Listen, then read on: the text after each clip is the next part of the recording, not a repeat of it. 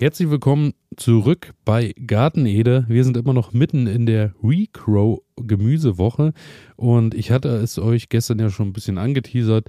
Es soll heute und auch morgen und übermorgen um Gemüse gehen, was eben ähm, am besten durch eigene Ernte wieder vermehrt werden kann, indem wir jetzt kein Saatgut nehmen, sondern indem wir einfach eben mit dem Gemüse arbeiten, das wieder wurzeln lassen und dadurch neues Leben entsteht im besten Fall.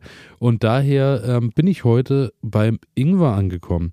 Der Ingwer ist kein klassisches Recrow-Gemüse, sprich, äh, wir legen ihn jetzt zwar auch in Wasser, aber wir lassen ihn nicht einfach im Wasser wachsen und wurzeln und alles funktioniert, sondern beim Ingwer geht es ja mehr darum, dass wir ihn langsam wurzeln lassen bzw. austreiben lassen und dann wandert er zurück in die Erde. Daher heute ein bisschen meine Erfahrung mit dem Ingwer möchte ich mit euch teilen, denn ich habe das Ganze nun schon, ja, doch zwei Jahre probiert. Äh, man muss sagen, tatsächlich im ersten Jahr war es ganz okay, war zwar auch mäßiger Erfolg vom Ertrag, aber es hat funktioniert. Im zweiten Jahr beziehungsweise im letzten Jahr ähm, ja, habe ich ein bisschen, ähm, ja, doch daneben gelegen mit meinem Ingweranbau, muss aber auch sagen, ich weiß, woran es lag, denn äh, da ist der Ingwer über die lange Trockenperiode im Sommer einfach viel zu trocken geblieben und ähm, ja, hat dann eher sein Grün über den ganzen Sommer gerettet, aber unten ist leider nichts Neues mehr nachgewachsen und ähm, ja, daher will ich mich natürlich bessern und will da natürlich weiter auch an mir und am Ingwer arbeiten.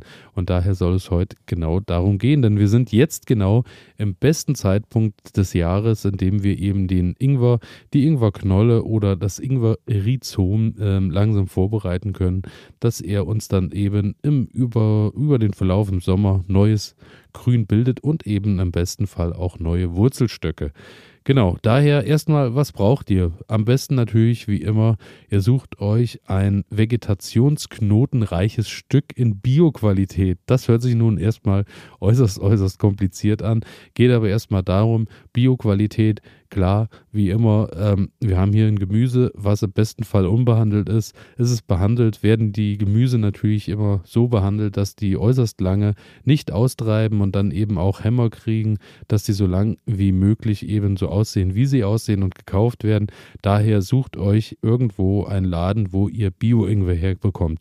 Vegetationsknoten, sprich Augen auch im Volksmund genannt, das sind die kleinen rundlichen Verdickungen, sind weißlich oder grün und äh, schauen dann eben aus der Rinde raus. Wenn ihr so eine Ingwerknolle in der Hand habt, seht ihr das eigentlich ganz gut. Und davon wollen wir natürlich möglichst viele, denn das sind natürlich die Stellen, an denen neue Wurzeln, Blätter oder auch äh, ja, neue Knollen aus dem Ingwer einfach heraustreiben können. Und daher schaut ein bisschen, dass ihr ein Stück habt, wo ihr möglichst viele Augen findet. Die Ingwerknolle an sich ähm, sind Wurzelstöcke auch Rhizome genannt. Ich hatte es eben schon mal gesagt, obwohl sie ähm, wie Speicherwurzeln aussehen, handelt es sich aus botanischer Sicht um die Sprossachse bzw. den Stängel der Pflanze finde ich auch äh, eine interessante Sache, weil für mich war eigentlich immer klar, dass es eben auch einfach so die klassische Speicherwurzel ist, die eben die Nährstoffe für den Rest der Pflanze dann speichert. Und ähm, das Wichtigste natürlich ist, das Ingwer-Rhizom sollte möglichst frisch sein und fest, damit es eben wieder austreiben kann. Das erstmal zu dem, was ihr euch besorgen müsst und erstmal zur grundlegenden Geschichte des Ingwers. Dann habt ihr den Ingwer zu Hause, habt eine schöne große Knolle mit vielen Vegetationsaugen und dann beginnt ihr den Ingwer einfach in 5 cm lange Stücke zu schneiden. 5 cm, an jedem 5 cm Stück sollte natürlich ein Vegetationsknoten sein. Das ist auch okay, wenn da nur einer dran ist, denn dort reicht es ja aus, dass dort eben neues Leben austreiben kann. Messer sollte natürlich wie immer sauber sein, denn wir wollen natürlich auch wie immer Pilzinfektionen und Co. vermeiden. Daher schaut ein bisschen, dass ihr vielleicht ein desinfiziertes Messer habt, mit dem ihr ähm, die Ingwerknolle schneidet, dass da nicht schon Bakterien gleich zu Beginn drankommen. Dann ähm, habt ihr die 5 cm langen Stücke, packt die über Nacht in Wasser, einfach, dass die Pflanze schon mal ein bisschen gewässert ist, dass sie ein bisschen Wasser aufnehmen kann, dass sie im besten Fall vielleicht schon mal ein bisschen vortreiben kann. Und dann habt ihr äh, damit die Möglichkeit, die dann einfach in Erde einzupflanzen. Jetzt ist natürlich die Frage, wo pflanzt ihr die rein? Ich habe das Ganze auch schon mal gemacht, indem ich ähm, das in kleinen, meinen Anzuchttöpfen eben einfach vorbereitet habe. Natürlich waren das dann die größeren Töpfe mit 7 mal 7 Zentimeter also pro Rhizom ein Töpfchen. Man kann das Ganze aber auch schon problemlos, wenn ihr den Platz zu Hause habt, ähm, in eine große Schale beziehungsweise eben einen großen Blumentopf äh, einpflanzen. Es sollte möglichst oben sehr, sehr breit sein. Nach unten brauche gar nicht so viel Tiefe. Es geht einfach darum, der Ingwer ist ein Flachwurzler. Sprich, ähm, er braucht wirklich an den Rändern viel Platz und wächst in die Breite. Daher schaut, dass er ein bisschen eher was findet, was einer was eine Schale gleicht und dann könnt ihr die das Ganze auch schon ähm, schlussendlich dort reinpacken, wo es auch den ganzen Sommer weiter wachsen kann. Im Boden sollte natürlich ein Loch sein, dass das Wasser ablaufen kann. Staunässe ist natürlich eher jetzt nicht so das beliebteste Stück beim Ingwer und das Ganze sollte nährstoffreiche Erde sein, weil der will schon auch äh, sich von ein bisschen was ernähren.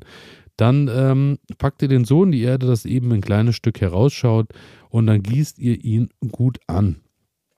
Ähm, der Vorteil, wenn ihr das Ganze eher in Anzuchttöpfchen betreibt, ist, ihr habt nicht ganz so viel Platz, der weggenommen wird und aus Erfahrung kann ich euch sagen, wird auch nicht jedes 5 cm lange Ingwerstück austreiben. Daher habt ihr dann am Ende ein bisschen erstmal die Wahl, ähm, welches Stück ihr am Ende in den Garten pflanzt oder auch nach draußen bringt und könnt so ein bisschen sondieren im Anschluss. Das, was man eben sagen muss allerdings, ist, ähm, die Gefahr ist äh, einfach da, dass ihr aber beim Umtopfen auch ein bisschen vielleicht das Rhizom wieder verletzt, beziehungsweise auch vielleicht schon die neuen Wurzeln. Der Gefahr lauft ihr dann auf jeden Fall auf. Daher, ähm, ja, entscheidet, wie ihr, welchen Weg ihr am Ende dann wählt. Ja, dann, wie gesagt, habt ihr das Ganze gut angegossen und dann stellt ihr das Ganze an einen schön warmen und hellen Platz. Direktes Sonnenlicht sollte vermieden werden. Von großem Vorteil ist ein Mini-Gewächshaus, wenn ihr vielleicht äh, für die Schale, für was auch immer, wo ihr es drin habt, einfach einen Deckel habt, den ihr drüber packen könnt oder aber einfach auch eine Folie über euer Blumentöpfchen spannen könnt, sodass dann schön feucht warmes Klima entsteht. Passt natürlich auch da wieder auf, dass ihr regelmäßig einfach ein bisschen lüftet, dass da Luft rankommt und das Ganze euch auch nicht schimmelt. Ja, wächst bei 25 Grad am Ende am besten und ähm, sobald das erste Grün anfängt und treibt aus, nehmt ihr den Deckel oder die Folie ab, denn ähm, dann wollt, will das Ganze natürlich auch ein bisschen mehr Sauerstoff haben und dann packt ihr die Folie runter und dann sollte das Ganze wunderbar austreiben und dann ähm, steht das Ganze in eurem Topf, in eurer Schale, in eurem Garten. Ich habe das Ganze auch schon im Hochbeet gehabt, hat auch äh, wunderbar weitergetrieben. Das Einzige, was natürlich vermieden werden muss, ist Frost. Daher nach den Eisheiligen nach draußen. Und dann wartet ihr über den gesamten Sommer eben, bis irgendwann die Blätter anfangen und werden braun. Das kann auch schon eine ganze Weile dauern. Bei mir war das dann wirklich auch erst mit dem ersten Frost, der irgendwann kam, dass die Blätter dann braun wurden. Aber dann solltet ihr eher hinterher sein, dass ihr dann die Wurzelstücke rausholt, nicht, dass die dann auch noch einen Knacks wegkriegen. Und dann, ähm, ja, habt ihr im besten Fall euren Ingwer vermehrt und habt aus ähm, ja, einer Knolle vielleicht viele Knollen gemacht, die euch dann im Herbst schon wieder helfen, gegen die Erkältung oder was auch immer anzukämpfen oder euch einfach gesund und fit zu halten. Und ähm, dann könntet ihr den Ingwer natürlich auch wieder nehmen und könntet diesen gleich wieder vorbereiten für die nächste Saison. Das steht dann aber auf einem anderen Blatt. Und damit bedanke ich mich fürs Zuhören, freue mich, wenn ihr morgen wieder dabei seid und freue mich natürlich auch, wenn ihr Folgen und Abonnieren drückt und mir eine positive Bewertung da lasst. Bis dahin, ciao. Das hier geht an alle Sportler, die nicht akzeptieren können, dass immer alles so bleibt, wie es ist. An alle, die nicht länger in Plastikklamotten Sport machen wollen, weil das unsere Erde mit Mikroplastik verschmutzt. Für euch macht wieder Sport jetzt Sportkleidung, die ganz ohne Polyester auskommt. Sie besteht aus Algen und Holzfasern und meistert alle Herausforderungen deines Trainings, ohne die Umwelt zu verschmutzen. Sport ist so positiv, dass er niemandem schaden sollte, schon gar nicht dem Planeten. Besuche deshalb jetzt vida-sport.de, vidar-sport.de und sichere dir dein natürliches Sportoutfit.